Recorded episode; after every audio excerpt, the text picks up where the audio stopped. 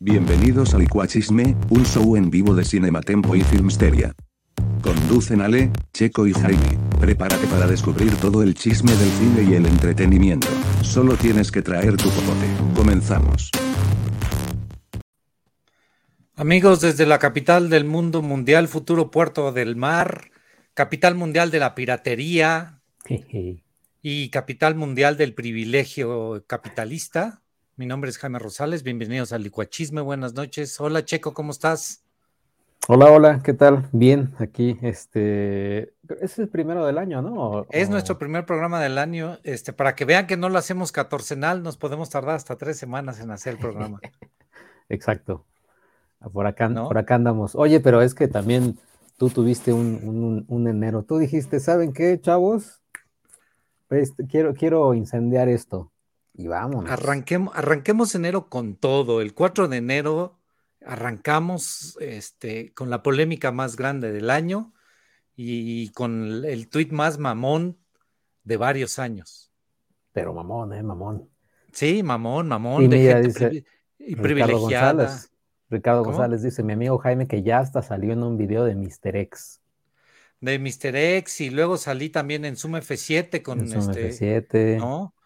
Dice Ricardo que ya me seguía antes de que fuera famoso. Pues yo ya era famoso desde antes, nada más que no se acuerdan de mí. Exacto. No, porque fuiste el, Es, mira lo que dice Mirza Domínguez. Buenas noches, Checo. Buenas noches, Guarro de la Yali. Exacto, ven como si yo ya era conocido. O sea, ya, ya había hecho otras estupideces antes. Exacto, exacto. Pero, pero la de esta ocasión sí fue maciza, ¿eh? Dice Alex Juárez, feliz año de verlos a todos. Pero ¿qué, qué tuvo, qué tuvo este, este tuit de, polémico que la verdad yo no tengo la menor idea por qué se hizo tan polémico, si fue tan inocente? ¿No, Checo? Sí, sí. Bueno, o sea, o sea, fue inocente. Es que, mira, creo que la verdad es que hubo, dos cosas, y yo hasta se, hasta se los dije a ti y a Alejandra Castro que este, ya, ya no está más en, esta ciudad porque está de viaje. Ah, este, que, se nos ha ido. Se nos ha ido, se nos fue, se nos fue de viaje. Pero va a regresar. Va, es una semana, ¿no? ¿Cuánto tiempo se va? ¿O se fue? Pues que esperemos que regrese pronto, pero se me hace que no va a querer, este, eh, regresar. ¿Crees? Bueno. Eh, bueno, el punto es, que yo les dije que, o sea, la gente se prendió, hubo, o sea, hubo quien se prendió como si les, como si tú justamente lo señalaras y les dijeras, eres un maldito desgraciado infeliz, te vas a pudrir en el infierno, maldito Satanás, te va a jalar las patas el desgraciado, por que viste a Decision to Live en pirata. Y eres un desgraciado, maldito, ojalá te caigan este, la, la CIA y el FBI. Y es como de, güey, o sea, yo le voy al América, al grande, al América, y, la cantidad de insultos que recibimos a diario es como de, se nos resbala, se nos resbala todo eso. Y hay, pero, hubo quienes no. Exacto. Eh, parece ser que lo tomaron, muchos lo tomaron personal. Sí traía, sí traía un sesgo, que, que la verdad es que mucha gente no lo entendió. El sesgo era, ¿por qué presumes de ver la pirata? Yo no te criticaba por ver la pirata. Primero yo te critiqué por presumirlo. Y uno, por presumirlo. Dos, si te dedicas al cine, si te dedicas a estar trabajando sobre las películas y lo primero que llegas y haces es presumir tu piratería, ¿qué dice de ti? Tres. De ahí se agarraron todos para hablar de piratería. El tema principal no era la piratería, era presumir que habías este, consumido contenido pirata. Pero bueno, ya que habíamos llegado, y Checo trabajando los filtros, si, nos están viendo en video, Checo está con sus filtros. Este, Oye, pero, pero presentar un, buen filtro. Pero, pero punto, eh, punto aquí es que siento, bueno, ah, lo que dices, ¿no? Que presumían que la vieron pirata. Más bien presumían que la vieron. O sea, porque no, o sea, vaya, sí la vieron. Ah, claro, tienes razón. Pero no es como de, oh, vía Decision to Live piratota. No, o sea, nada más decían vía Decision to Live como, pero el, tu tweet, ¿no? Ya hasta Josué también lo puso. O sea, que era como de, es, es el presumir, el adelantarte, el hacer check-in en Letterboxd y el decir, miren, ya la vi, la ganadora de Cannes, o sea, no ganó Cannes, o sí ganó algo, ¿no? En Cannes, creo que ganó dirección o algo así. Pero, o sea, va a estar, va, viene el Festival de Sundance, que va a haber ahí gremio medio mamador en el Festival de Sundance. Va a haber, o sea, van a empezar a haber festivales, ¿no? Y entonces va a haber nuevamente la gente mamadora que ya vi la que ganó en Sundance, ya vi la que ganó en Cannes, ya vi la que... Y es como de, güey, pues... arroba, güey, arroba. ¿Qué es lo que nos está diciendo Mirza? Arroba. Si tú ya estás, ¿no? Tú ya, sí, ya si yo estoy así, el veneno sacándolo. Es que faltó robar, no, pues es que eh, todavía, espérense, espérense unos cuantos tragos después y ya. Oye, Madame Tassud dice un crítico del gremio mamador se indignó mucho, hasta hizo, hasta hizo un hilo. Pues menciónalo, pues no tenemos ninguna bronca que lo menciones. Nosotros los decimos, nosotros mencionamos a, a, mucha gente a cada ratito. Sí, y Josué, lo, Josué lo, explicó muy bien, era el presumir que yo ya la vi, el, estos aires de superioridad que te da, yo ya la vi y ustedes no. Es la, la inversa, la que, la que muchos dicen, este, seré el único que, ¿no? Si tu tweet empieza con seré el único que, pues no, no eres el único. Y si nada más vas a presumir que eres el único o que tú ya viste algo que el resto del mundo no ha visto, por eso yo criticaba a la gente que estaba viendo, sobre todo si eres parte del gremio de legal, de film Twitter, que, eres un periodista o que eres parte de, la industria y que estás viendo contenido pirata, pues eso hablaba mucho del tipo de persona que eres, ¿no? Y, que no, y que no está nada peleado, es más, casi es igualito, pero igualito. O, sea, el gremio mamador se queja de que las películas de Marvel y que DC ya se está muriendo el cine y la chingada, y, y Martin Scorsese es mi dios y la fregada, y pinche Marvel y lo, que sea.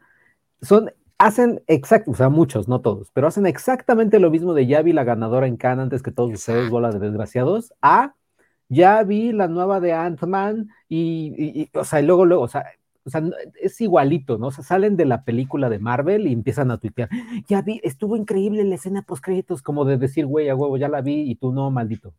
Y este, ¿sabes qué vi mucho? Este fenómeno de llevarlo a en la sala hay 16 este, funciones de, por ejemplo, Avatar y ninguna de otro tipo de cine y lo comparaban, o sea, decían, eso es mucho peor que la piratería.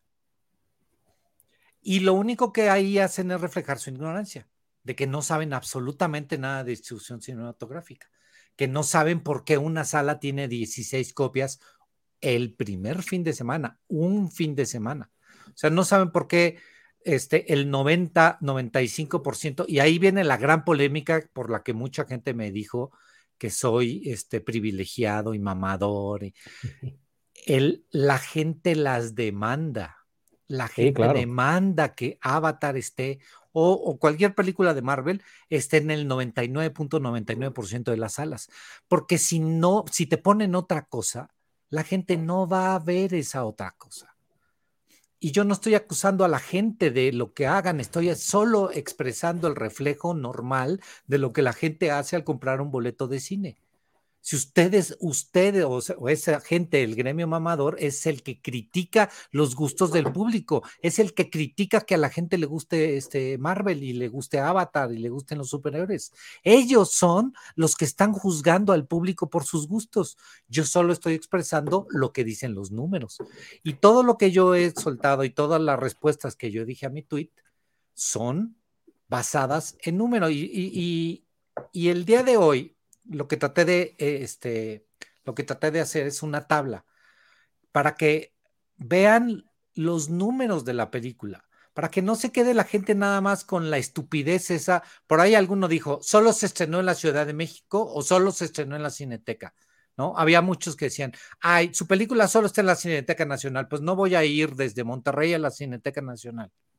No, y se quejaban del horario, o sea, decían, ay, pinche cineteca, lo pones a las nueve, ¿cómo quieren que no vea piratería? Es como de, ay, hijo, ay, mijo, si tan solo estuviera en otras cadenas de cines, como si tan solo estuviera en Cinépolis o Cinemex, ¿no?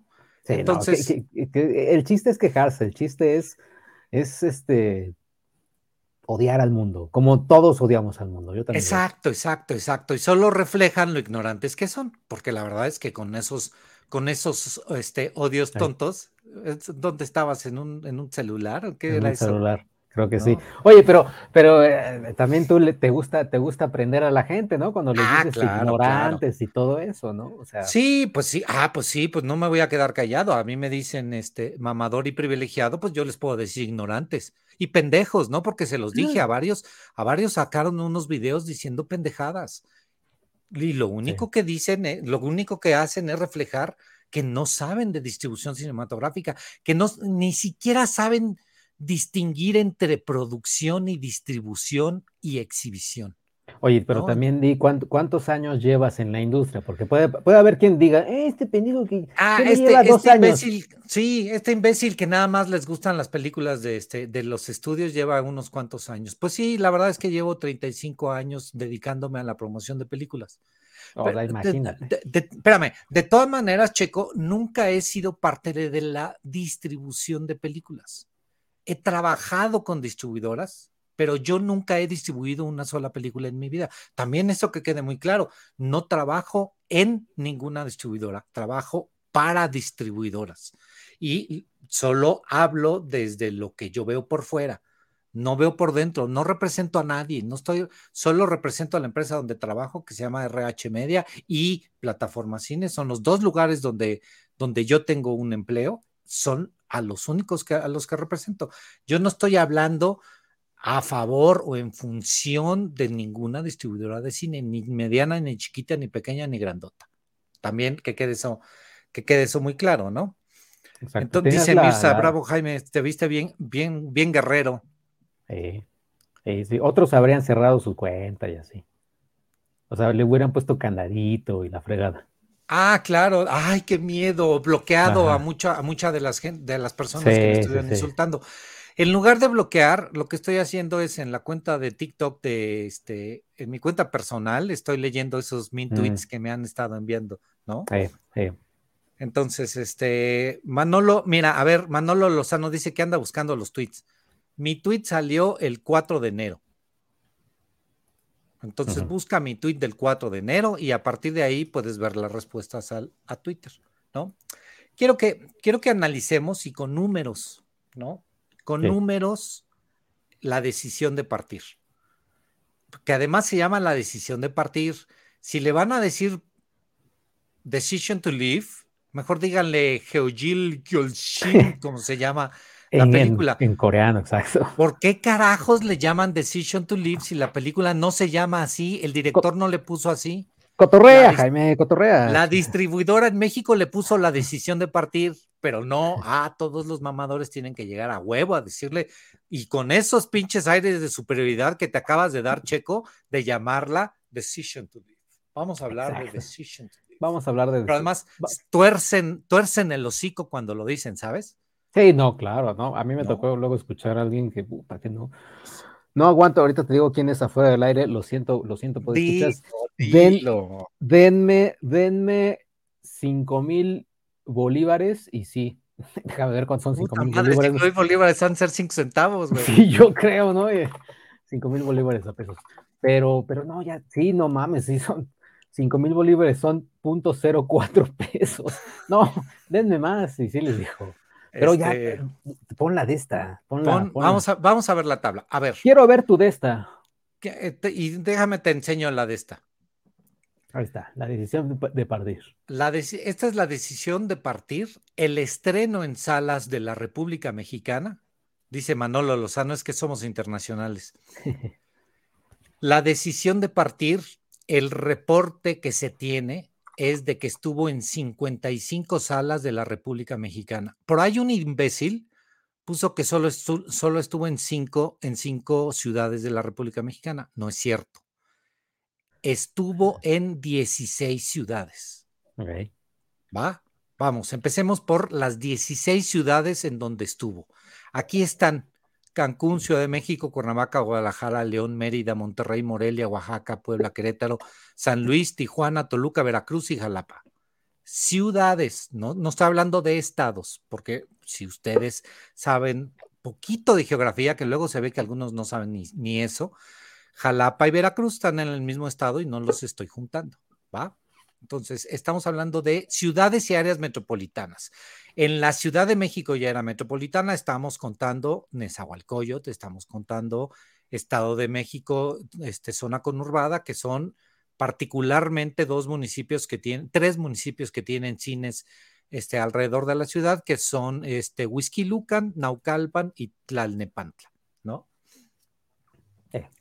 Entonces, aquí viene el promedio por ciudad de, asistentes. No vamos a hablar de dinero, vamos a hablar de gente que fue al cine este fin de semana a ver la decisión de partir.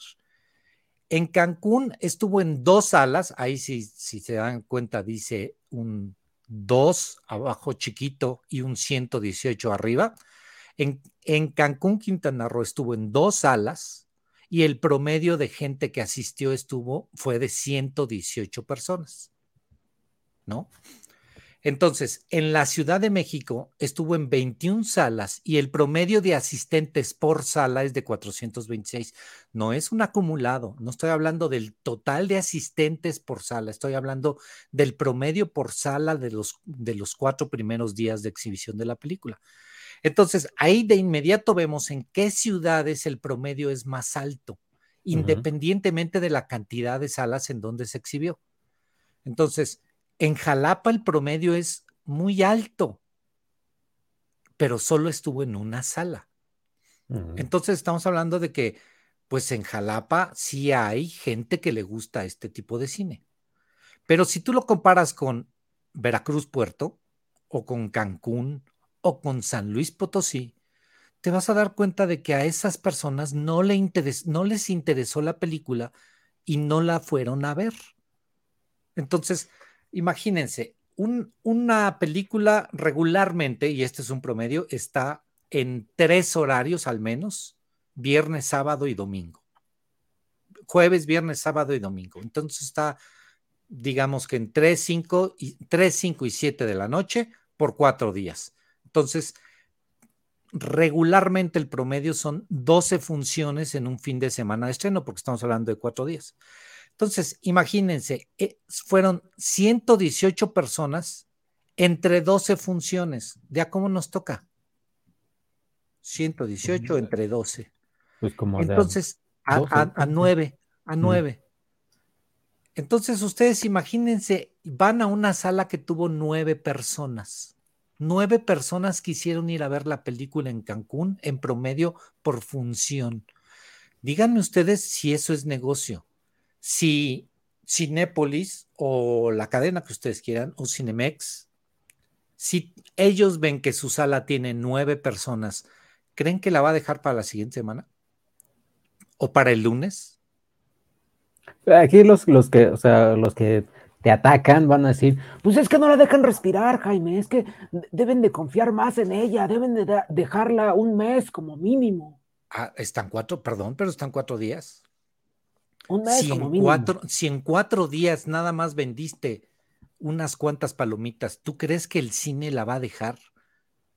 Digo, y voy a decir algo, algo quizás medio estúpido, pero no tan estúpido, pero, pero puede ser este también, este tipo de cine que es un, es un cine no comercial, bueno, o sea, de autor, etcétera, también cuántos usuarios, iba a decir, perdón, pero ya mi mente en internet está muy...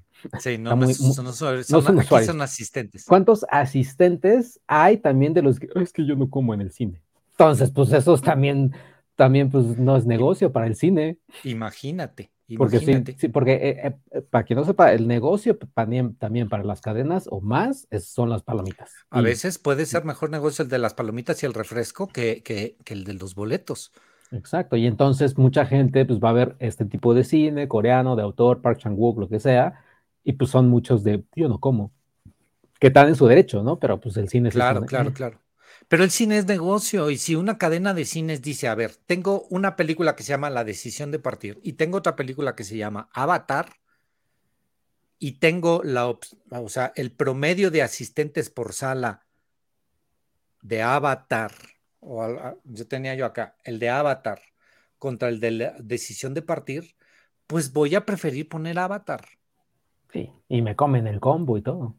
Y me consumen mucho más porque la gente que va a ver Avatar come más palomitas y toma más refresco y toma más slurpees. ¿Cómo se llaman?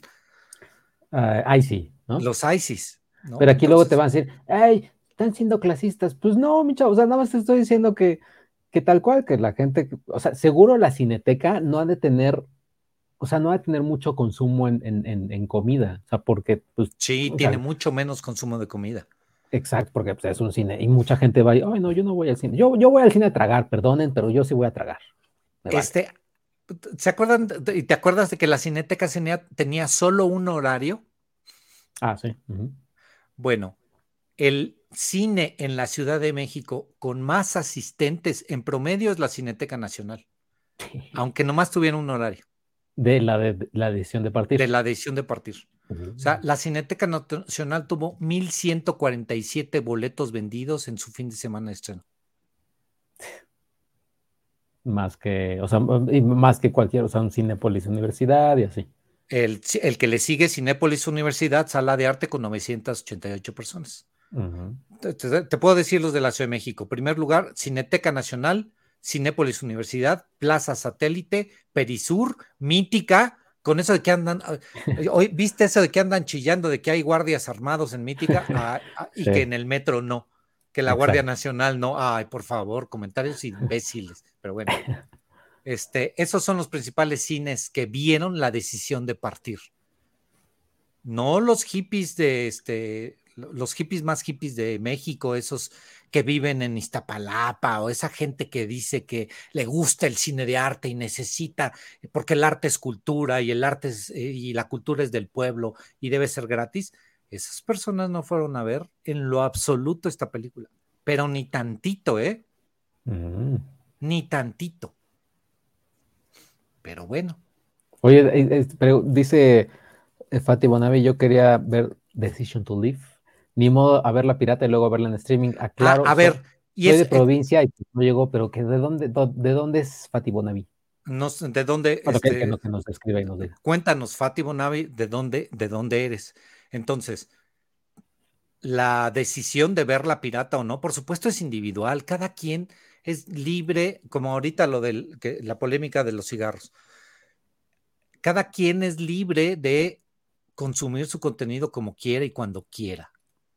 El asunto es, no me vengan con que es por cultura, porque lo único que tienen es urgencia de verla ya. Se pueden esperar 45 días y van a poder rentarla en alguna de las plataformas de renta. ¿Cuáles son las plataformas de renta? Apple TV, sin el Plus, nada más Apple TV, lo que era antes el iTunes. Este, dice Itzel, Pal Itzel Palacios, no seas así con los de Iztapalapa, yo sí la vi, imitaron los de Filmsteria. Sí, pero ¿cuántos como tú? La verdad es que este, la gente de, de Iztapalapa no fue a, al cine a, a, verla. Tú sí. Y cada quien habla en lo individual, pero yo estoy hablando de promedios generales. Y entonces, si pones una película de estas en un cine de Iztapalapa, la gente no va a ir a verla y va a ser oh, o sea, un fracaso. Sí. Itzel, Itzel va a ir. Con, Itzel, con, pero, con entonces, amigo. Itzel se desplazó porque además no la vio en Iztapalapa. Se tuvo que, se tuvo que desplazar, ¿no? Uh -huh, uh -huh. Este. Y a ver, para que vean que no hay, no hay ni sesgo racista, ni privilegiado, ni. ¿Saben dónde le fue más mal a la película en la Ciudad de México? En Platino Santa Fe, en no Duraznos, en Antara, en cines de las zonas más fifís de la Ciudad de México, Ajá. le fue mal a la película. Ah. ¿En dónde le va mejor? En los cines de clase media.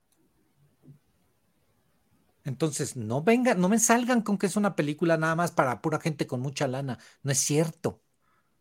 No, pues no. Y no seguramente también ahí en Polanco y en es Avatar y esas madres, igual. Ah, claro. Pero la única diferencia es ahí la ven subtitulada y en Ciudad Neza y en Iztapalapa la ven en doblada, doblada al español. Oye, aquí también pregunta Shanghai. Acabo de llegar, ¿por qué no ponen estas películas antes si se quiere evitar que la vean pirata? Esto también ya conlleva, que, que eso ha hablado Ale Castro mucho, de que hay un calendario, que me imagino el calendario de 2023, pues ya está lleno, ¿no? O sea, de, está todas, lleno. Las, de todas las ah, distribuidoras. Pues. Exacto. Entonces, a ver, la, la oferta es mucha, entonces, y, y es algo que discutí mucho en Twitter. No es un problema de oferta, es un problema de demanda. Entonces, la, la gente demanda blockbusters y esos son los que tienen prioridad las exhibidoras de películas le van a dar prioridad a los blockbusters, no a las películas, no al cine de arte, no al cine independiente. Lo que van a hacer es tratar de meter estas películas en esta temporada de premios porque es cuando más posibilidades tienen de que más gente la vea por el ruido que se genera alrededor de estas películas. Si tú pones una de estas películas por ahí de abril o mayo, la gente los promedios van a ser mucho menores porque no trae ningún ruido asociado a la película. Entonces las van tratando de mover hacia esta época de premios para que más gente pueda verlas. Y por ejemplo, o sea, eh, la decisión de partir se iba estrenando el año pasado en Estados Unidos y así tipo octubre, si no me equivoco, eh, algo así, y no, o sea, vaya, eh, en este caso Diamond Films tiene también Diamond Films, compra estos títulos y demás, pero para septiembre, octubre ya tiene sus unos estrenos ahí en la agenda. No va a decir, bueno, la compré esta y la quiero poner porque además también ya viene Wakanda Forever y me la va a comer. O sea, es, es la estrategia, es, es como un, un, juego de, ¿cómo, ¿cómo, decirlo? Como eh, jugar Mira, yo, eh, submarino, no sé. muchas veces lo, lo, he, lo he mencionado, parece alquimia, porque Ajá. no es una ciencia exacta. La gente que se dedica a programar las películas es gente muy buena en matemáticas, muy buena en matemáticas. Y de todas maneras les fallan las proyecciones. Son, eh, ¿no? O sea, es gente que sabe usar Excel de una manera extraordinaria. y no somos ninguno de nosotros, ninguno de nosotros que nos dedicamos a la comunicación. Es gente especializada en ventas y en programación y, no salen en los medios, no los conocemos. Cada distribuidora tiene su departamento de ventas completamente distinto al departamento de marketing. Por supuesto que este, las campañas se hacen en conjunto, que una distribuidora trabaja una película de manera conjunta, pero el área de ventas, el área de programación de una persona de la distribuidora habla con, un con una persona del exhibidor y le dice, quiero que la película salga en y entonces ya buscan Mexicali. No, ¿sabes qué? Que en Mexicali no le va bien a estas películas porque históricamente les ha ido muy mal a estas películas en Mexicali. Pues entonces no la mando a Mexicali, pero sí la mando a Tijuana. En Tijuana, por ejemplo, hay, este, ahorita les digo, en Tijuana estuvo, si no me equivoco, en dos cines, en, en Pavilion Tijuana y en Plaza Río Tijuana. En Pavilion Tijuana tuvo 71 asistentes y en Plaza Río Tijuana tuvo 397 asistentes. Dime tú en qué sala va a quedar. En la chica, que no tuvo casi asistentes, o en la que tuvo 397, que está mucho, muy por arriba del promedio. Entonces, y ya nos, alguien dijo, vamos a meterle en Tijuana estas dos funciones para ver cómo jala, en estas dos salas para ver cómo jala, en Pavilion y en Plaza Río. En Pavilion le fue mal, quítala, ya quítala de ahí y entonces ya nada más déjala en donde sí está teniendo buena venta de boletos. Déjala solo en, Plaza Río Tijuana. Y entonces es una comunicación permanente entre distribuidores y exhibidores, en donde todos los días tienen que estar analizando los números con, con matemáticas, con promedios, con Excel, para ver si la película sigue en una sala o sale de esa sala. Y entonces por eso hay unos cambios que de repente hay cambios de viernes a sábado, ¿sabes? O sea, a esta, a esta película le fue tan mal aquí que ya para el sábado ya quítala o redúcele las funciones porque de todas maneras no está dando. Pues es que los ibas a regañar de todas formas, Jaime, ibas a regañar a todo el mundo. No. Oye, no, mira, aquí dice, aquí dice Eduardo J. del Valle algo, algo que, eh, dice, en los cines de Gustavo Madero, pura película doblada, pensé que creían que los de esos rumbos somos analfabetas, pero luego alguien de Cinemex me dijo que la misma Nakisa pide que no estén en inglés. A ver, yo no, no, quiero, no quiero juzgar a la gente, ¿no? No, pero antes, antes, antes tú de que digas eso, sí les voy a decir, hay dos cosas. Uno, si no mal me equivoco, es, esto, Luigi, que vive, un, saludo a Luigi que siempre nos ve, claro que no, estoy mintiendo. Eh, él vive en Madrid, pero si no me equivoco, en España casi muchas son dobladas. Eso por un lado, en España. Eh, lo de España es un caso especial, ahorita te digo por qué. Bueno, pero en Canadá, en Montreal, en Quebec, mi hermana vive en Montreal y acabo de ver a un amigo. Eres fifi, eres fifi. Acabo de, acabo de ver un amigo que vino de Montreal, que, un amigo de la primaria, que también es amigo de mi hermana, bla, bla, bla. Y él me dice, y me dice también mi hermana, todas las mendigas, malditas películas que proyectan en Montreal y en Quebec, que es la región francesa de Canadá, todas van dobladas. Avatar, eh, Gravedad, eh, Birdman, eh, A Decision to Live, todas van dobladas al francés. No, no vas a encontrar una película subtitulada. a ver, el, el caso español. El caso español, la dictadura de Franco impuso por ley que todas las películas tenían que estar dobladas al español. Mm, ahí está. ¿No?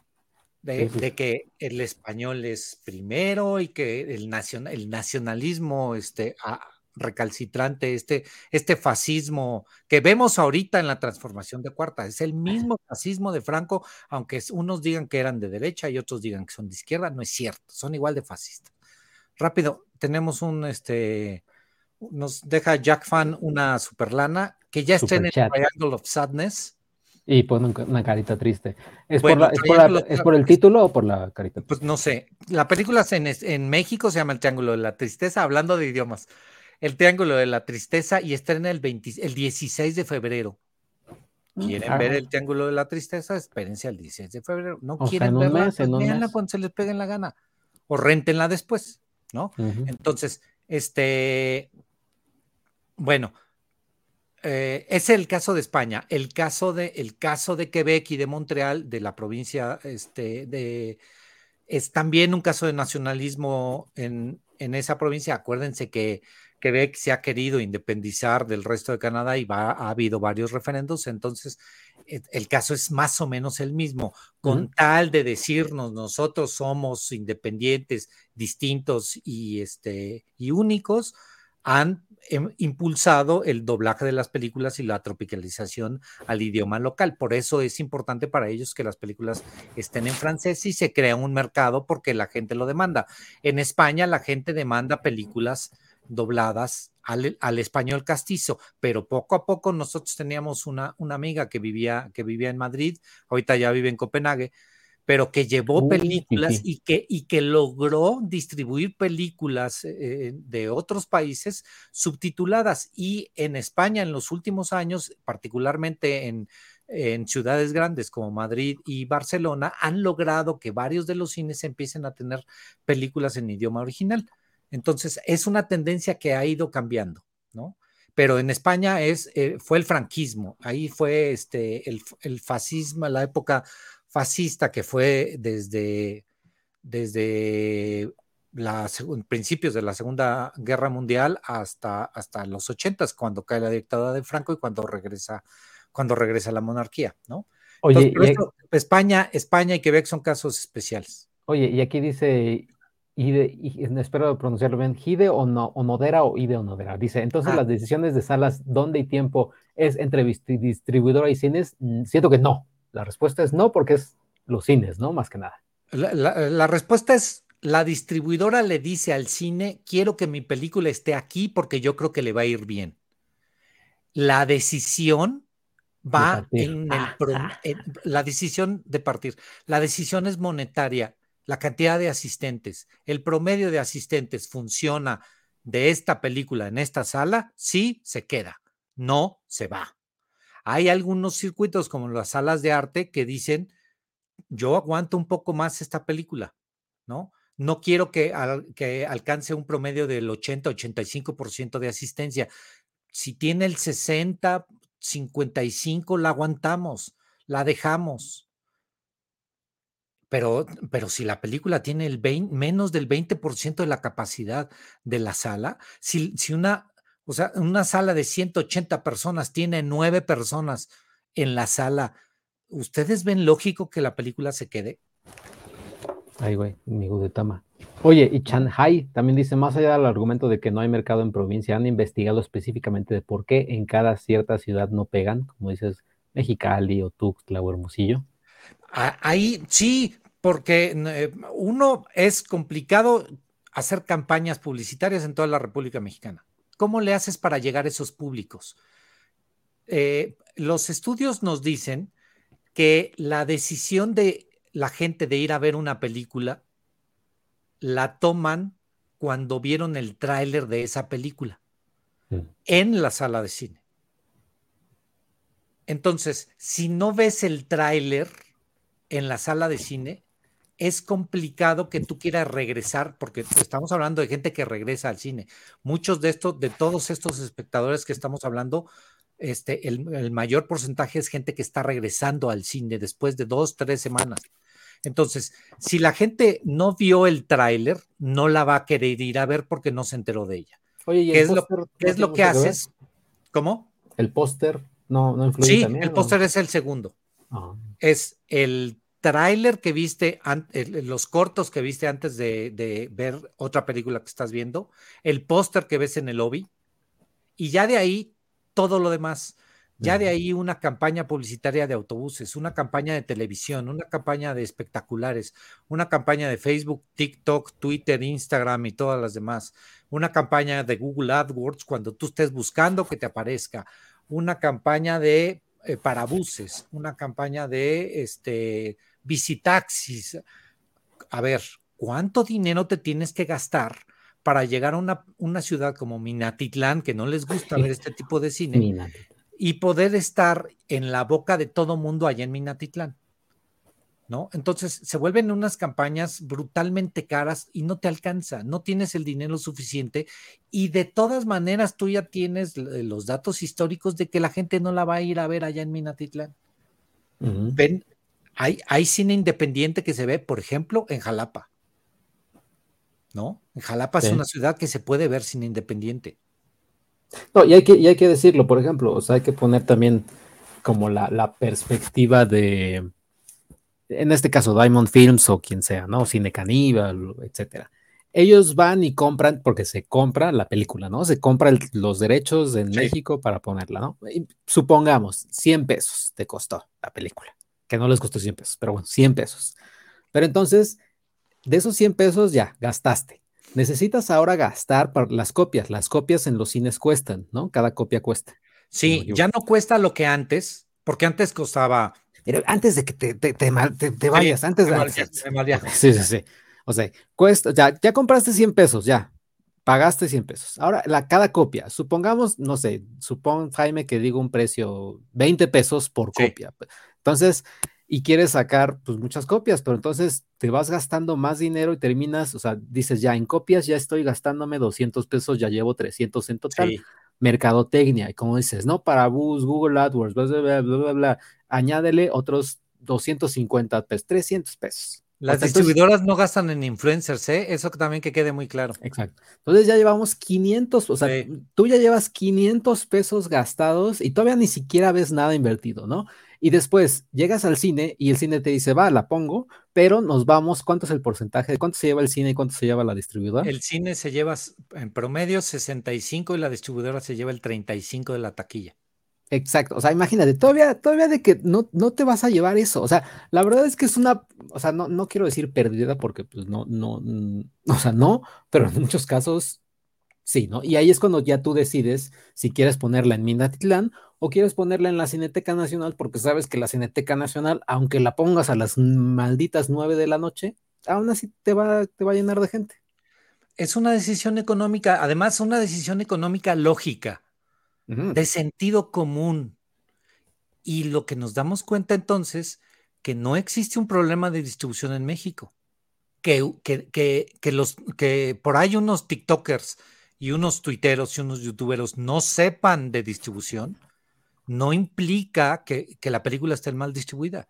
Sencillamente, si yo llevo una película a una ciudad que no voy a tener los asistentes suficientes, la voy a quitar.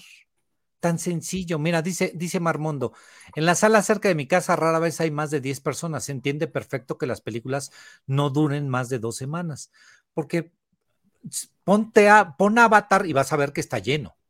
Pon Mm. cualquier película de Marvel y vas a ver que está lleno. Pon una película independiente y va a estar medio vacía. Y la van a quitar. Y aún así, y aún así, por ejemplo, Avatar, las de Marvel y todo eso que tienen todo este brazo mercadológico, aún así también estas películas o Top Gun Maverick, por ejemplo, tienen que invertirle en publicidad, o sea, tienen que, que gastar dinero, o Hay todavía. Coca-Cola o McDonald's. Exacto. Son, son, son productos que ya están establecidos, pero aún así siguen promocionando y siguen estando ahí en comerciales. La. Coca-Cola es el mejor ejemplo. O Disney, todas las películas de Disney. Son las más taquilleras, pero de todas maneras son las que invierten muchísimo más en campañas. Ujú, ¿Por ¿para hacer dinero necesitas hacer dinero. La receta es muy sencilla, en, en teoría, porque hay que saber invertir bien el dinero, pero bueno, para hacer dinero tienes que gastarte el dinero. Esta pregunta es muy interesante. ¿No creen que es mejor que estas películas se vayan directo a plataformas? Si la asistencia en salas es tan baja, es más económico moverlas por allá, por ahí. Bueno, a ver, la- es que las películas sí dan, pero entonces yo me voy a ir a las ciudades y a las salas donde sí me van a dejar dinero. Ujú. Y entonces me concentro en estas y, y- y- y es obvio que, la, que Diamond Films dijo, me voy a concentrar en 16 ciudades de la República Mexicana porque son las que me van a dar dinero. Y de todas maneras hay salas dentro de esas ciudades que no funcionan. Ya les dije hace rato, hay, un- hay cines en Santa Fe que no funcionaron.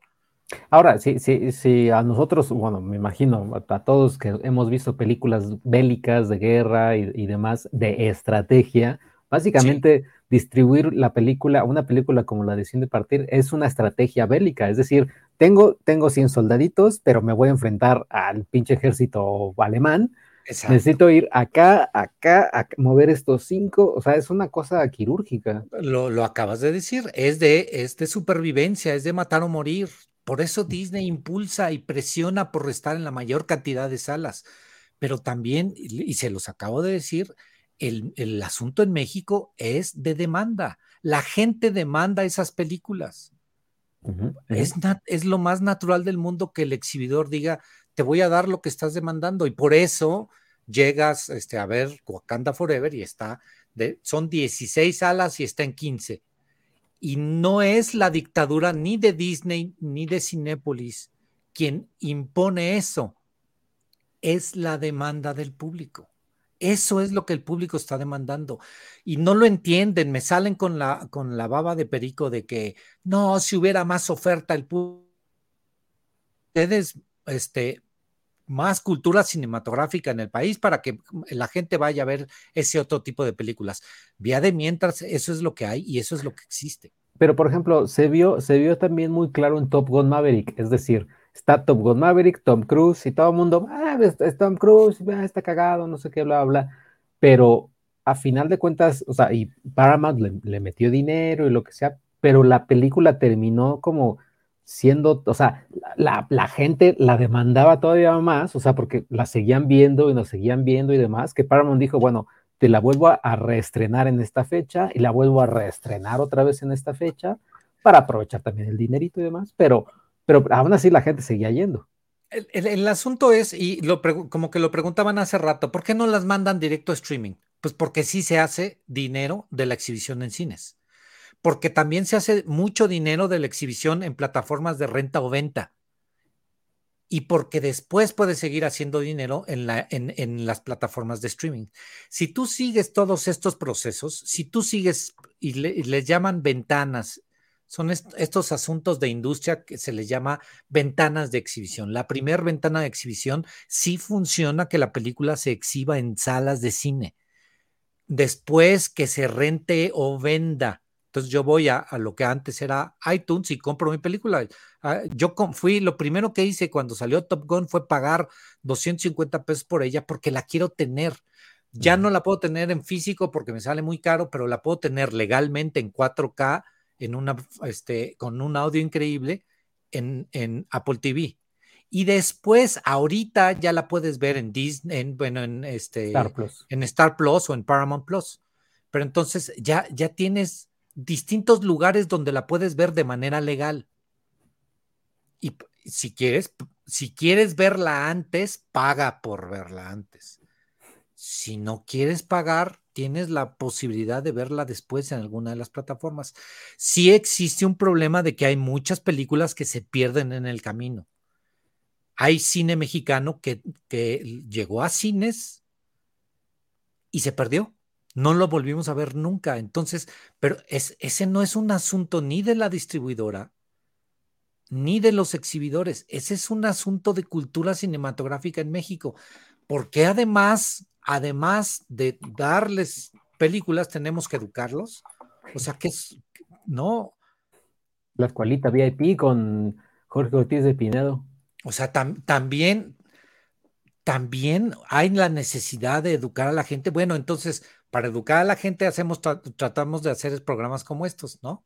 Ajá, de, que, les explicamos cómo funcionan las cosas y por eso está Filmsteria que les dice, hay otras cosas, este, hay otras cosas en el cine, vayan a ver otro, otro tipo de cosas, ¿no? Oye, por ejemplo, aquí estoy, eh, que decía Oscar Sánchez, bueno, tampoco se puede esperar mucho en un país como el nuestro, donde el promedio de lectura es de 1.2 libros por año. Espérame, primero tengo que promocionar Top Gun, Top Gun Maverick, ya está disponible en descarga digital. y dice, tiene sentido que no vean más que Marvel, DC, Fast and Furious, etcétera. Pero siento yo que esto es del mundo en general, porque voy a decir el top 10 de las películas más taquilleras del mundo, o sea, alrededor, eh, o sea, el top 10 mundial de las películas taquilleras, ¿no? En la historia, en toda la historia.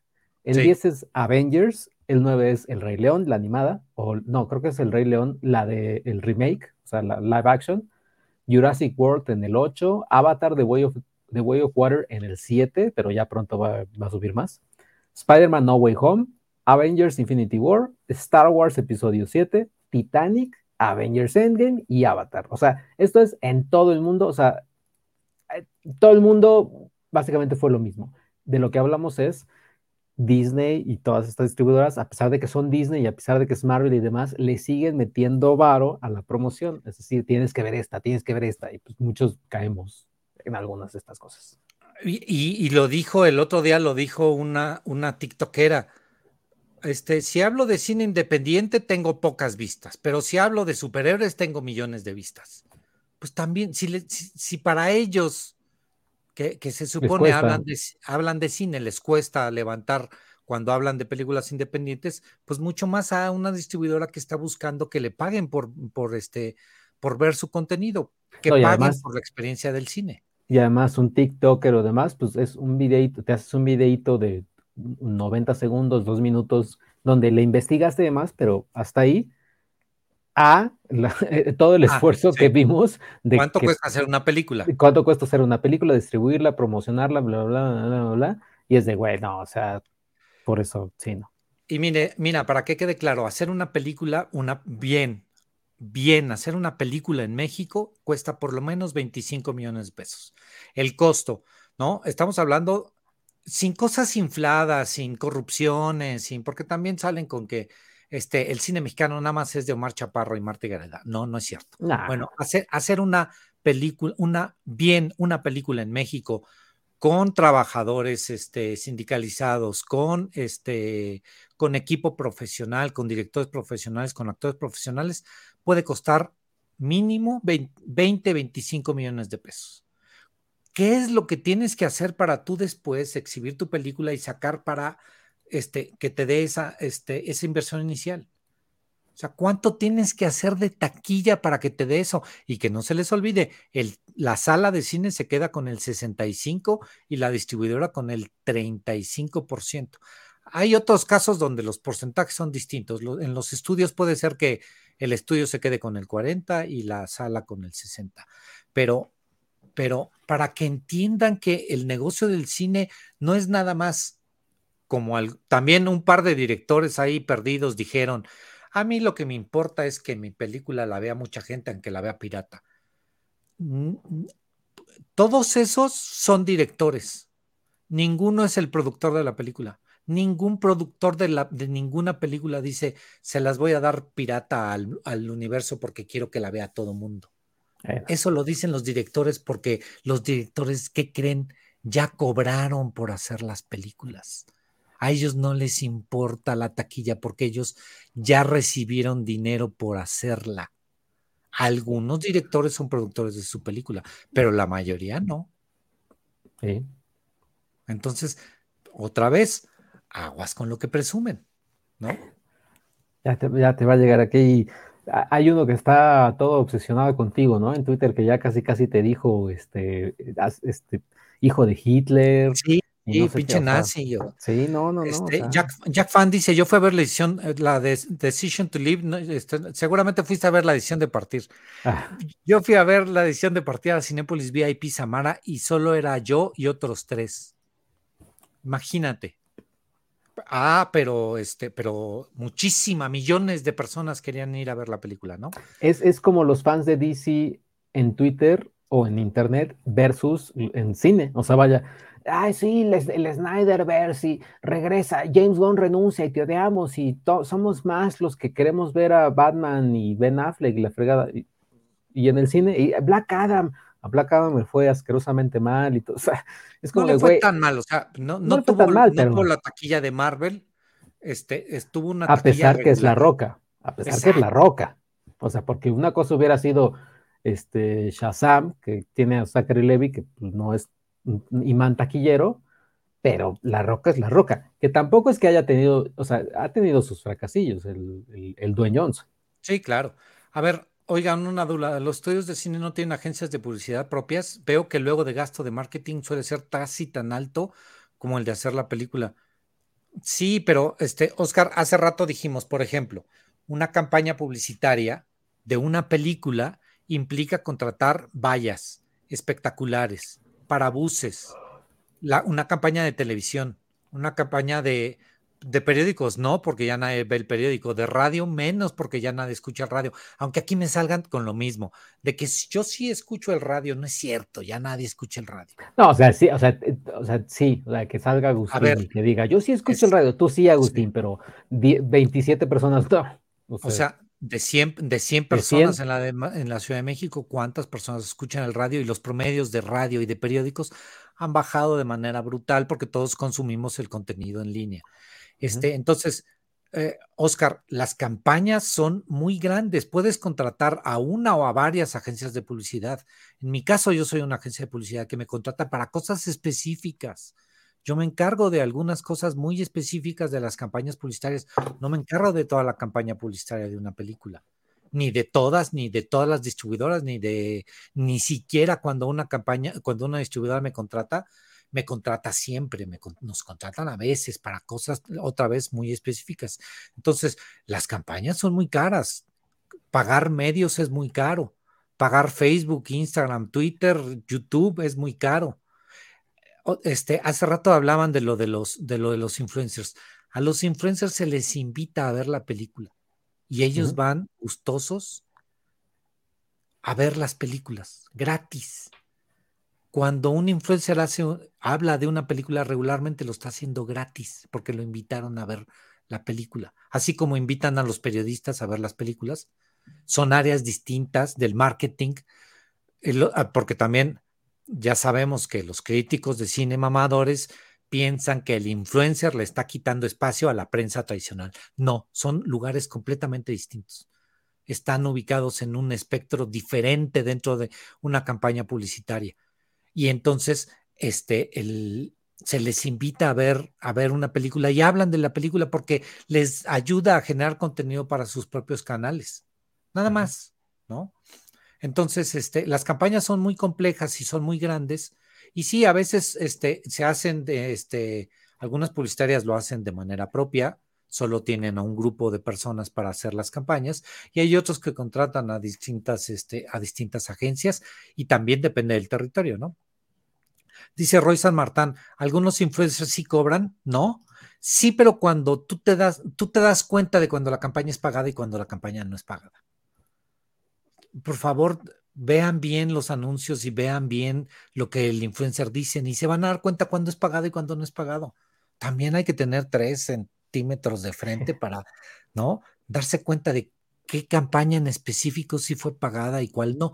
Ahora en Estados Unidos y en muchos lugares de, este, de Europa particularmente, la, la campaña de un influencer tiene que decir contenido patrocinado Y entonces tú entras a YouTube y YouTube te dice, este güey tiene este segmento patrocinado o no lo tiene, ¿no? YouTube es muy caro. ¿Qué, ¿Qué tienen, por ejemplo, las redes sociales? Facebook, Instagram, YouTube, Twitter, pueden ser caros, pero son muy eficientes. Te dicen exactamente cuánta gente vio tu, este, tu anuncio y cuánta gente le dio clic. Si tú contratas una campaña en televisión, tú no sabes en realidad cuánta gente en realidad te está viendo, tienes un estimado. En YouTube tienes números, tienes números reales. No, ¿a qué horas de yo hablé de Alejandro Alemán, Oscar? Yo creo que cuando fue lo de, los influencers, de contar los influencers. Y el ah, periodismo tradicional. Ándale, puede ser. Sí, son, son lugares distintos, ¿no? Pues este, que les quede muy claro eso, este, que la prensa entienda. El, el lugar del influencer es uno y el lugar de la prensa es otro. Dice, yo cuando veo una movie en el cine, al rato la busco en Blu-ray y la compro. Sí, pero no siempre está en Blu-ray. ¿No? Particularmente ahora, cada día es menos este, probable que una película esté, esté en Blu-ray. Otra vez, ¿no? Top Gun, habrá, ya está en Blu-ray, pero es un Blu-ray importado que solo vas a conseguir en, Amazon, ¿no? Ándale, por ejemplo, en el caso de los influencers del verde, donde fue una campaña muy específica, el día de las elecciones, sí fueron pagados y hubo una sanción que ahorita el verde, obviamente, parte de la transformación, era nomás. Ay, nomás, ¿eh? Ay, nomás. En 4K Ultra HD. En 4K Ultra HD, no sé qué, bla, bla, bla. Ahí está, por madre. qué joya. Y nada más es uno. Yo quería, yo quería el, el, el Steelbook, que estaba padre también. También está muy chido. Pero, pero bueno, eh, en 4K, en formato ah, físico. No, no, en este caso, ahora sí no hablé de Alejandro Alemán. Hablaba de otros. Pero sí, ya, ya son pocas las películas que salen en, Blu-ray. yo ya casi, Blu-rays casi ya no compro, ya prefiero comprar 4K porque, sí, y obviamente son menos, me estoy ahogando, perdón, son menos las películas que, que van a 4K, o sea, pero ya contadísimas. Oye, ¿y qué películas van a 4K? Pues los que fueron grandes blockbusters que la gente quiere ver en 4K, como las películas de Marvel, Top Gun, los, los Avengers, los superhéroes, o este, o Black Adam, o el Snyderverse en blanco y negro, o este, o los Minions. Esas son las que van a Blu-ray o 4K. O, algunas mamadoras así de, por ejemplo, mm. este la decisión de partir, pero van a salir en Criterion y bla, bla, bla, que es más caro todavía. Es más caro, que, pero se lo están dando a una empresa que los comercializa en todo el mundo. Ya es otro segmento del mercado muy reducido donde sí hay, hay un mercado y por lo tanto hay una oferta muy limitada. Sí, y ni se hable, por ejemplo, de películas eh, exclusivamente de, streaming, o sea, de, ah, Netflix. exacto. O sea, las de Netflix, las de Apple TV, las de Amazon, menos, menos. Muy raro verlas. Este. Ah, ya se nos fue, ya se nos fue Jaime. Yo creo que se le, se le, se le olvidó pagar la luz o alguien, alguien por ahí hack lo, estuvo hackeando. Yo mientras acá, ¿qué tal? ¿Cómo han estado? Los Minions en 4K, sí, exactamente, todas esas películas. Aquí está ya de nuevo, Jaime. No, sé qué pasó, pero ¿Saben qué, ¿Saben que no hay en formato físico cine mexicano? Sí, no, o, bueno, sí, pero ya en DVD, o sea, ya un 4K en cine mexicano, olvídalo, ¿no? O sea, encontrarte, ¿cómo se llama esta película? Ay, encontrarte la, la película de Ernesto Contreras, ah. eh, Sueño en otro idioma en 4K, nah, hombre, ni, de chiste. O, las de, no sé, Alejandra Márquez o Natalia Beristain, no sé, no las vas a encontrar en 4K. Mm, pues este. sí, o sea, básicamente ninguna película mexicana está ya en 4K. Es más, ni la filmaron en 4K. Pregunta Royce Martán, ¿hay alguna película de arte que no esperaban que fuera un madrazo y lo fue? Parasite, sí, yo sí veo, este, por ejemplo, Parasite como un suceso de taquilla impresionante. Sí. Este, por ejemplo, en su primer fin de semana estreno, hizo el comparativo es si la decisión de partir hizo 100 boletos, Parasite hizo 900. En ese nivel está este Parasite. Ajá. ¿No? Este, Madame Tussauds, una papa sin catsup de Gloria Trevi 4K. No, pues lo- lo que estaría increíble, este, la risa en vacaciones. No, hombre. No, imagínate la risa en vacaciones. Creo que son siete películas Sí. en, en glorioso 4K. ¿Sabes cuál sí no está y ni siquiera para, ahora sí, en, en formato digital? Y era lo que estaba hablando con Fabricio, un, un- un- un compañero de ahí de videocine. Sí.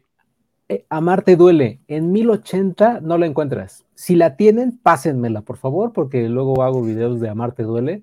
Pero no encuentras Amarte duele en 1080. La encuentras, creo que en un miserable 720 Exacto. pero en 1080 no está. O sea, a lo, a lo mucho que alguien la, la ¿cómo, se, ¿cómo se dice esto? La upscale, en- Sí, la, la, la, le suba La- escala en, en- Pero en la- su- sí, en- la escale, la escale, exacto, la escale. pero no, pero pues no, No obviamente, obviamente es este, de todas maneras seguirá siendo 720.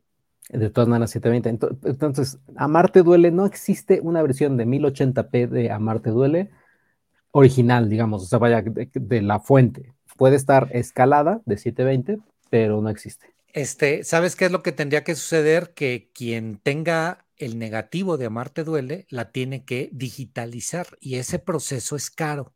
No es barato pasar un 35 milímetros a un formato digital, cuesta mucha lana.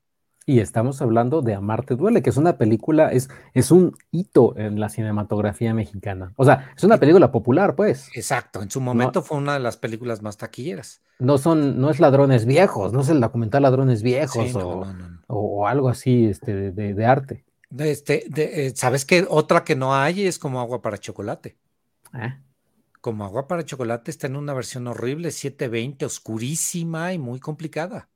Y De hecho, no cuando- la encuentras. Cuando vean si, si en Netflix está Amores Perros y lo que vi el otro día, le puse play y sale ahí, al principio sale, esta es una copia eh, restaurada de, de un negativo de 35 milímetros hecho por Iñárritu, el sonido se remasterizó, bla, bla, bla. O sea, eh, se- le metieron varo para, para que se viera bien.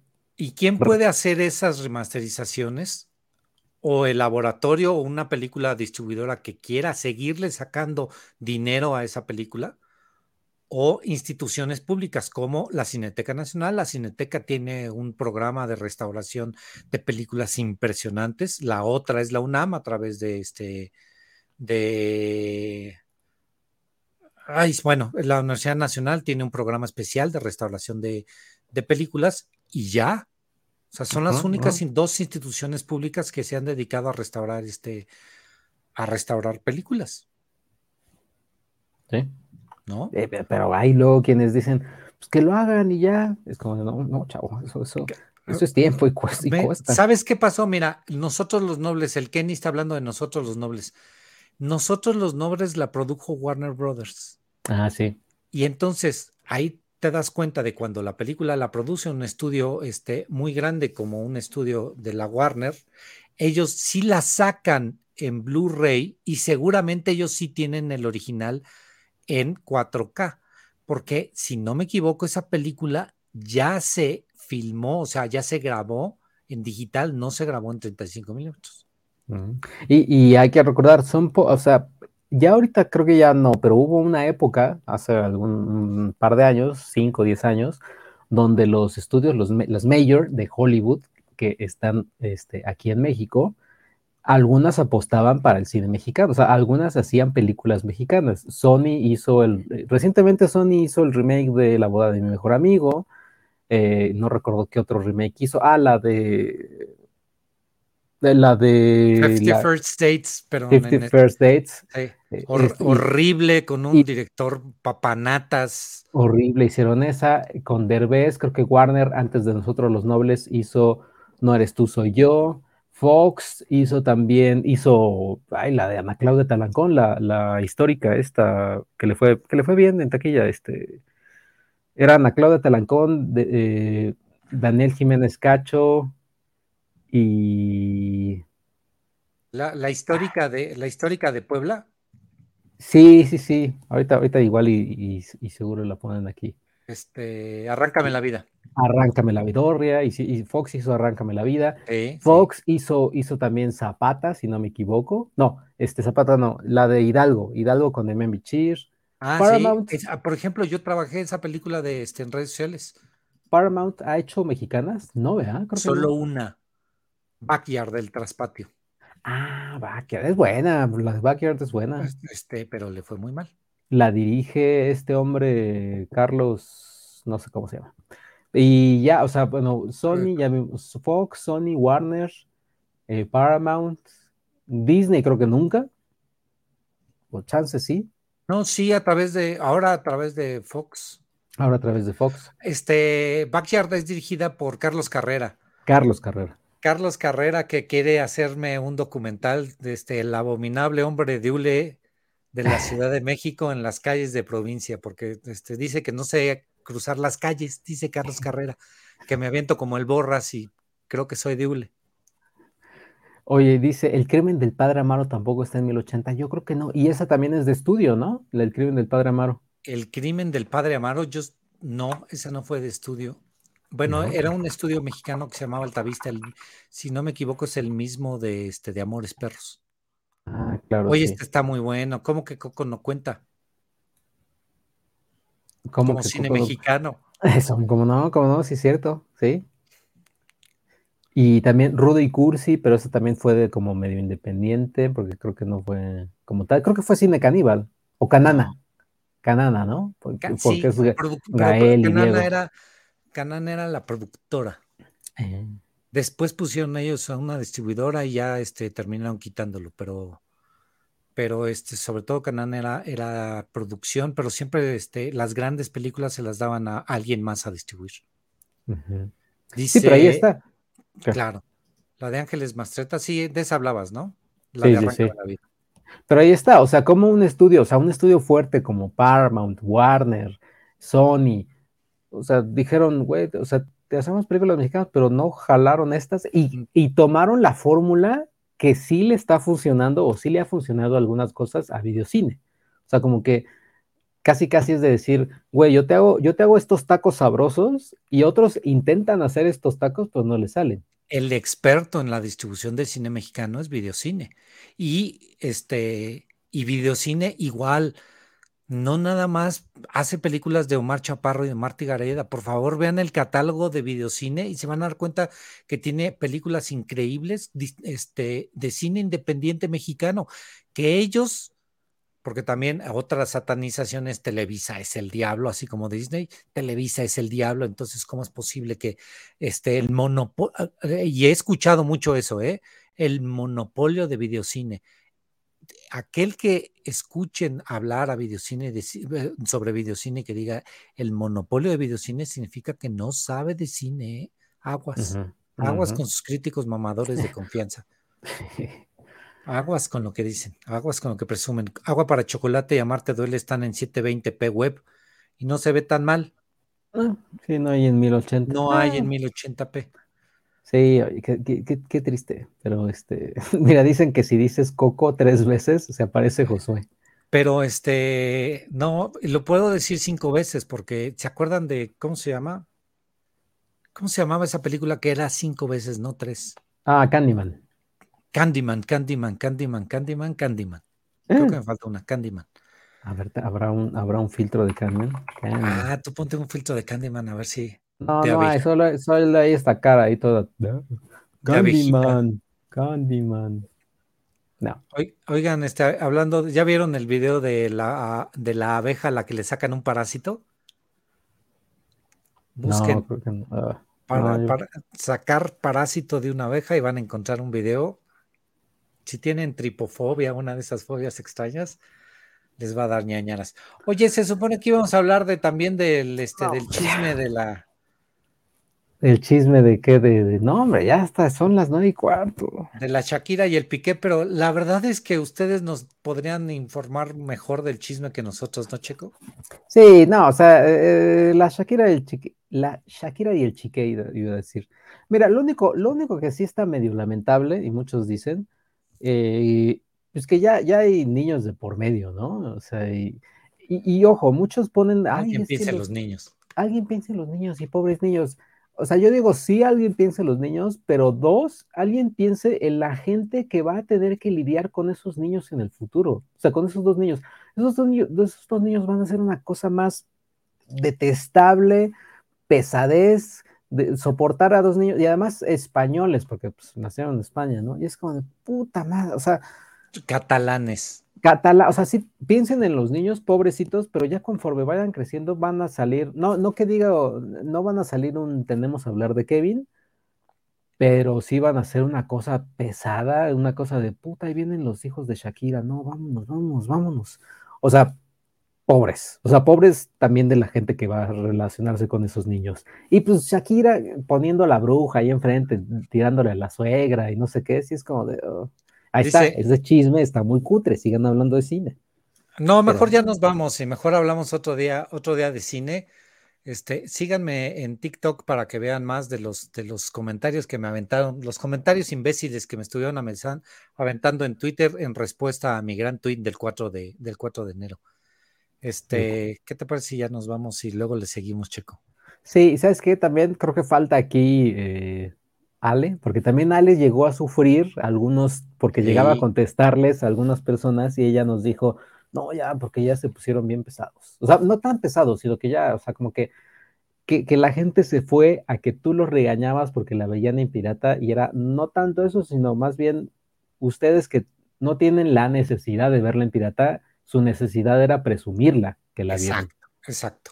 Este sí, nos importa mucho el comentario de Alejandra. E, ella sí trabaja para la distribuidora que se encarga de la decisión de partir.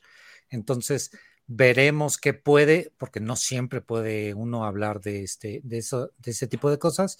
Veremos hasta dónde ella nos puede platicar algo de lo que, de lo que vivió, del hate que le tocó a ella también y de este, y también de, que nos dé un análisis de cómo le fue a la película.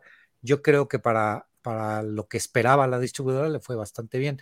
Dice Roy San Martán, como PR, ¿qué piensas de la respuesta de Casio y esas cuentas parodias como Team Casio?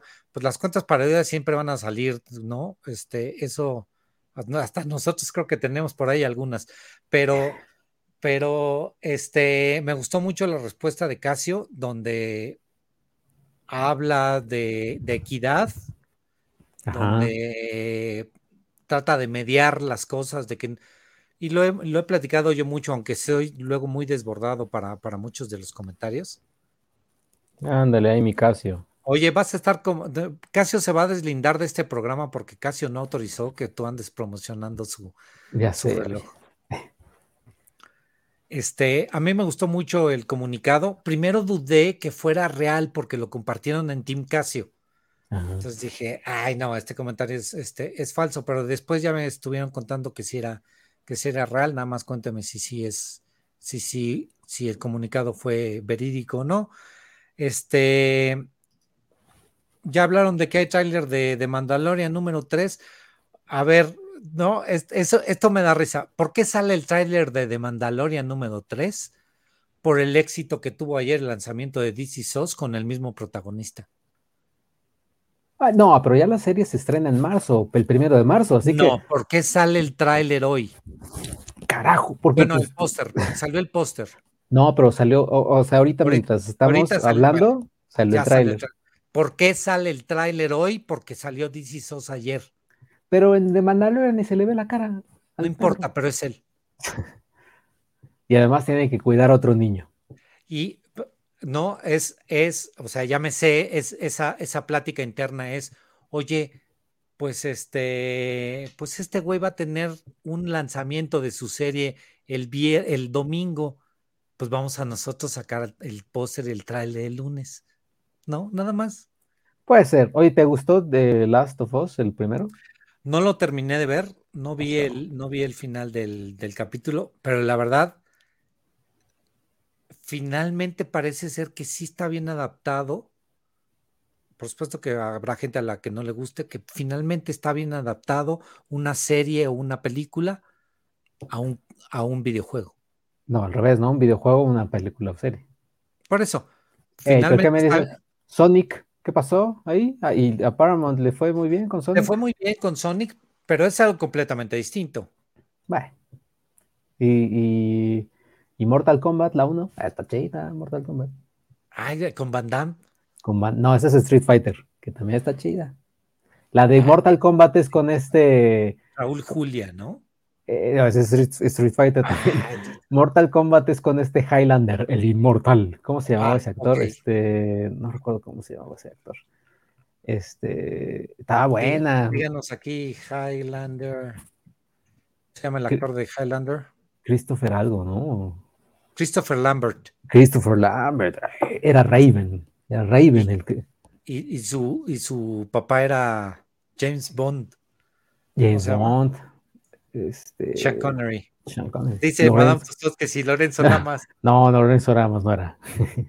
no, pero sí, The Last of Us sí, sí aplica. Pero acuérdense que yo aquí les dije, PlayStation está teniendo bajos números de ventas desde hace tiempo, desde hace tiempo, y por eso es que les dijo, oigan, hagan Sony, vamos a hacer este, esta madre de la de Uncharted, eh, que ya está en digital, descarga y demás, porque Jaime es ahí también tiene que ver.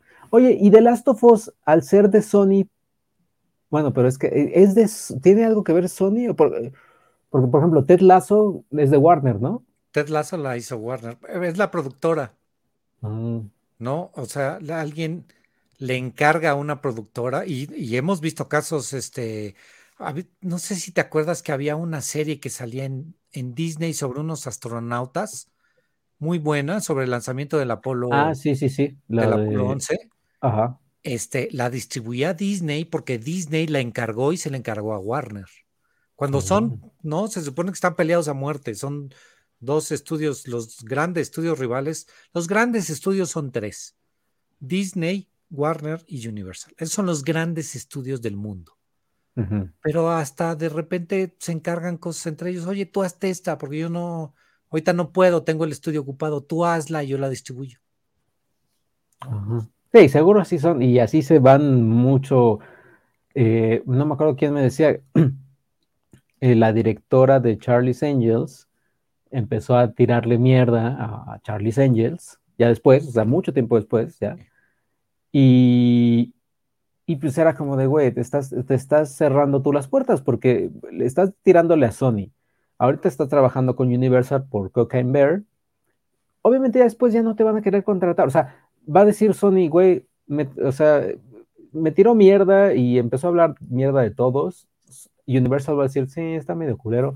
Entonces ya se le, se le van a ir cerrando las puertas porque pues, todos los estudios van a ir formando filas. Sí, este, obviamente no puedes andar peleando con, los estudios. Hay gente que sí se puede pelear y no tiene ningún problema, como Steven Spielberg. O Nolan. pues Nolan de repente sí puede tener alguna bronca, este, en donde ya no puede sacar películas con Warner. No, pero, o sea, yo creo que nada más ahorita es Universal, quién sabe si regrese con Warner o no, pero, pero bueno, o sea, pero por ejemplo, el, el el director de Fantastic Four, de la última de Fantastic, Josh Trank. ¿Quién le, ha dado trabajo a ese güey? Creo que tiene una pronto, pero, pero chiquitita. Oye, Francis Ford Coppola está sufriendo porque no puede hacer su película, ya se le cayó otra vez, se le volvió a caer y es Francis Ford Coppola. ¿Francis Ford Coppola qué? Ah, no, aquí el film Twitter me va, me va a cargar. Te, van, te van a caer. ¿Cómo se llama este la película aburrida que está en Netflix que se gastaron de Italian qué? Eh, la de Netflix. ¿No es Martin Scorsese y The Irishman? Eso, The Irishman. Ah, The Irishman. Que ya viene la nueva de Martin Scorsese, pero con Apple TV. Porque Apple TV dice, pues, dice, siento que Jaime tiene su caso calculador y Checo su caso plateado dice Alex Juárez. Como no, yo, tengo mi caso plateado. Este, yo no uso relojes. Yo sí, tengo, o sea, yo sí. Es más, esperen, nada más para no, no quedarme con las ganas, esperen. Híjole. Mientras dice el Kenny, otra menciona a Alejandro Alemán y ya hay que hacer un drinking game. Y fíjense que hoy sí se me olvidó el alcohol. Creo que todavía tenemos por ahí alcohol patrocinado alguna vez por Marmondo, pero no, ya no Creo que ya no hay. A ver, a ver, Checo, ¿qué es? ¿Con qué nos vas a sorprender el día de hoy antes de que nos vayamos? Porque yo ya me voy. Jaime, no te puedes ir peleando con todos. El mismo Jaime se pelea con todo Film Twitter. Yo no me peleo con todo Film Twitter, me peleo con los imbéciles. Con mis sobrinos idiotitas, pero bueno. Mira, ahí está, ya. Mira, yo tengo el Casio, uno redondo, el plateadito. Es el sí, sí llegué a tener el plateado, ¿eh? Uno negro, este rojo, otro, otro, otro negro más elegante, este azul que está rotito y le tengo que cambiar la, correa. Yo sí te, o sea, yo sí, Team Piqué. Ah, ni me gusta, ni me, Piqué qué. Pero yo sí, Casio. Este, sí, este, flaquito, hablaba yo de The Irishman, nada más que no lo quería decir abiertamente. Y yo, yo, te puse, yo te, te las puse en la boca. Exacto, este, a ver tus Rolex, Checo. No, es, eso sí, eso sí, no. Yo nunca entendí. Este es lo más parecido a un Rolex, pero es Casio también. A, ver, un, un, reloj Casio es un reloj para todos los días, y un reloj Rolex es para hacer una inversión y, ¿no? Por eso hay, hay mucho más piratería de relojes Rolex que de relojes Casio. Sí, a mí me gusta mucho la marca, o sea, la marca Casio a mí siempre me ha gustado. ¿Más que Swatch? Sí, más que Swatch, o sea, y, el que quiero tener es un G-Shock, que es Casio también, pero son más caros y obviamente ya no tanto le, quiero invertir, pero esto es lo más parecido a este negro, a, un G-Shock, porque pues, es negro completamente, pues tiene los números negros y demás. Yo sí, cuando, cuando escuché la canción, que ya está ahí hasta la madre de la canción, sí, y mencionó Casio, dije, ay, ese. Vámonos, Checo. Ah, ya se congeló, sí, creo que te congeló. No, aquí estoy, yo aquí estoy, aquí estoy. Ya vámonos, Checo, entonces sea lo que te decía. Pues sí. Este, otra, vez nos excedimos, este programa debía de durar mucho menos. pero fue, pero fue tu, tu, tu, tu, momento de aclaración. No, no de aclaración, pero sí de cosas. Sí, Roy San Martán también tiene razón. Decimos Casio porque no nos podemos comprar un Rolex. Pero a mí nunca me han gustado los Rolex, o sea, nunca me han gustado los relojes así mamonzones. Más que nada me han gustado pues, los Casio porque siempre los usé de niño y ya cuando empezaron a salir dije, ay, otra vez, ya. Pero no, sí, sí, nunca he sido de, otras marcas, creo. Tengo una Adidas por ahí. Dice Madame Tussauds, está mejor la canción de Miley. Esa no la he escuchado. Pues este, pues ojalá yo no hubiera escuchado la canción de, de Shakira y no voy a oír la de Miley y tampoco voy a oír las de Paquita, la del barrio. Ah, tiene, tiene razón, este, ve de Vico que me equivoqué, dije This is Us, ¿verdad? Y es The Last of Us.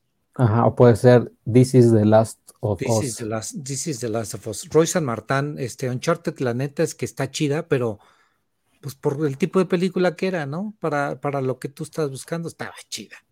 Mm. Eh.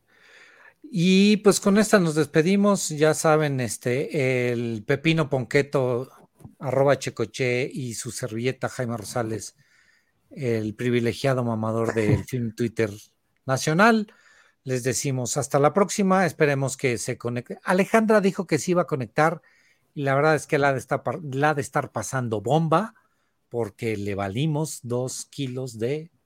Dos kilos de pepino y no, y no. Punk. Así es. Checo, ¿dónde te encontramos? Eh, me encuentran en arroba checoche. Eh, ahí luego también hago pues, casi la mayoría de los TikToks de Spoiler Time en videocine también hago también ahí TikToks y hago memes en otros lados. Hago ah, luego memes también en, en Licuachela, Licuachela, Licuachisme. Luego hago tweets, pongo tweets en Licuachisme que piensan que son de tu autoría, Jaime. Sí, sí, aguas, ¿eh? Aguas con lo que presumen, porque luego los tweets son de Checo y no míos, ahí en Licuachisme, arroba Licuachisme en Twitter. Exacto, y luego, luego hasta le hice su, su meme a Jaime del Licuachisme. Y yo, ¿viste todo el desmadre que armó tu tweet, Jaime? Eh, antes de antes, antes ponlo, ponlo. Y, y, ya, y pronto, ya, ya, ya la siguiente semana vas, va, voy a empezar ahí un, proyectillo en, spoiler, que es como una especie de, de, videillos ahí. Ahí los, los, van a ver, pero ya, ya es donde voy a hablar únicamente del, del, estreno. Pero Igual espero pronto ya haber invitados y demás, un show, luego, luego que, se haga un, monopolio, hacer una compañía enorme, competir contra Disney y todo eso, pero, pero ya pronto, pronto lo van a ver. me, es raro verme de pepino. Deja, déjale cambio. Ahí está. Ah, no, ese. Ah, este no es, va. No, ese no es. Entonces, ¿dónde está? El hamster. Ah, mira qué bonita foto. Mírale, mírala. Ahí estábamos en los, los chupacabras, oye. En los chupas. Ahí está, mira, si le das ahí a, ahí está. Hijos. Ahí está. ¿Qué tranza, Jaime? ¿Ya supiste el pinche desmadre que armó tu tweet? Y ahí está. El meme es para quien nos escuchan, es el meme de Amores Perros, donde está este Gustavo Sánchez Parra y Gael García Bernal es eh, Jaime con su tweet. Abrazo a Sánchez Perros. Y abrazo, a, Diana Lane. Yo sé que no me está escuchando este Diana ni, ni Gustavo, pero pues abrazo a los dos. Son a todo dars. Es chido el Sánchez Perros. Es chido Sánchez Perros, es tiene chida familia. Con últimos comentarios, ¿vas a seguir con tu podcast, Checo? Bye. Eh, bye. No, o sea, es, sí es, va a ser un podcast, porque también va, para varios lugares, o sea, es video, es audio en podcast y es un pequeño TikTok, como el resumcito, pero, pero sí, va a salir ahí. Pero iba a salir esta semana, pero no, va a ser la siguiente, eh, porque espero que todos vayan a ver Babylon al cine. Vayan a ver Babylon, se estrena este fin de semana y después cómprenla en descarga digital. Oye, ¿vas a hacer, va, a haber algo de Babylon en descarga digital, algo elegante o no? Estamos planeando unas cosas increíbles para Babylon en descarga digital. Eso, si hay un evento ahí, pues nos invitas y, y, todo, ¿no? Oye, pues ya aquí directo, vas, vas a hablar de Babylon, ¿no? Va, va, va, órale. Hagamos una mesa de Babylon. Sí, y, porque la vez pasada fue en la pulquería, ¿no? Pero esta me imagino va a ser en algo más como fancy. Pues estamos buscando venue, entonces ahí sí saben donde nos acepten gratis. Ya nomás. Va, va, va, pero sí, que, que se arme. ¿Sabes a, ¿Sabes a quién sí le gustó mucho? A Diana Azul. Ah, va, a mí me gustó, pero a Diana pues, Azul le gustó más. Vamos a, ahorita le hablo a Diana Azul. Oye, necesitamos armar una mesa. Checoche, Diana Azul. ¿Quién va a conducir? ¿Quién va a moderar? Ah, no sé, pues puede ser Jaime. No, no sé quién. A ver, vemos quién, vemos quién modera, pero vamos, vamos armando un especial de Babylon en Paramount Video. Este, encuéntrenos en arroba Paramount Video Latam. Ahí van a encontrar el muy pronto, bueno, este, cuando tengamos Babylon en descarga digital, vamos a tener un gran debate, ¿va? Va, va, va. Por lo pronto en TikTok estoy como Jaime Rosales H para que vean este, todos los tweets que me estuvieron contando y que me estuvieron, es mi lectura de tweets. Gracias a mis camarógrafos, son a toda madre. Entonces, nos vemos muy pronto. Cuídense mucho, descansen. Feliz año. ¿Todavía feliz puedo año. decir feliz año? Sí, todavía hasta julio puedes decir feliz año. Ah, bueno, Y a partir de la mitad de julio puedes decir feliz Navidad, ya casi qué vas a hacer en fin de año y esas cosas. Bueno, feliz 4 de julio. Ojalá ya haya muy pronto pan de muerto, porque la verdad este, está mejor el pan de muerto que la rosca de reyes. Bye. Adiós. Ay. El chisme del cine y el entretenimiento en un solo podcast, un show en vivo de Cinematempo y Filmsteria. Conducen, Ale, Checo y Jaime.